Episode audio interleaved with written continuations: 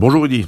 Tout d'abord, je veux souhaiter une bonne fête de Toubishvat, le nouvel an des arbres, une fête qui rappelle que l'homme a des devoirs, et celui d'appliquer des lois agricoles, celui de respecter la terre et son cycle naturel, des lois ancestrales qui, bien avant que l'écologie ne devienne une politique, ont été données aux hommes et l'ont rendu responsable du devenir de la terre. Une fête qui nous rappelle que, comme pour le reste des valeurs, l'homme a des droits, mais aussi des devoirs. Les devoirs vis-à-vis de la terre, de la nature et aussi vis-à-vis de l'autre. Hier ont eu lieu des élections au CRIF, avec le renouvellement de douze membres du comité directeur. Je veux féliciter les élus et rappeler combien une élection n'est pas l'aboutissement, mais le début d'un engagement, qui se doit d'être entier et sincère. Il est aussi une responsabilité qui ne sera jamais un long fleuve tranquille et sera même souvent critiqué. Mais ce qui importe le plus sera la force des convictions que chacun apporte et le désir de faire le mieux possible.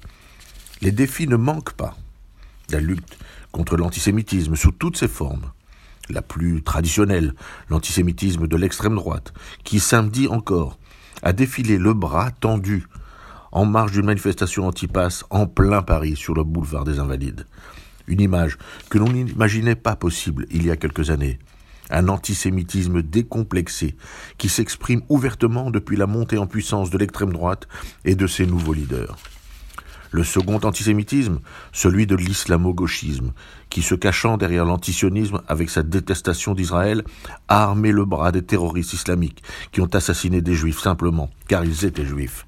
Cet antisionisme, antisémitisme, qui a gangréné une énorme partie de la gauche, qui par électoralisme est venu chasser les électeurs en se compromettant avec les islamistes locaux.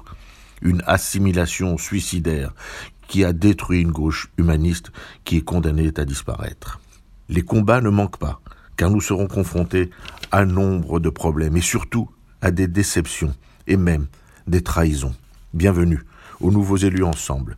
Nous formerons et ferons le maximum pour réussir en gardant nos valeurs et sans compromis. À la semaine prochaine.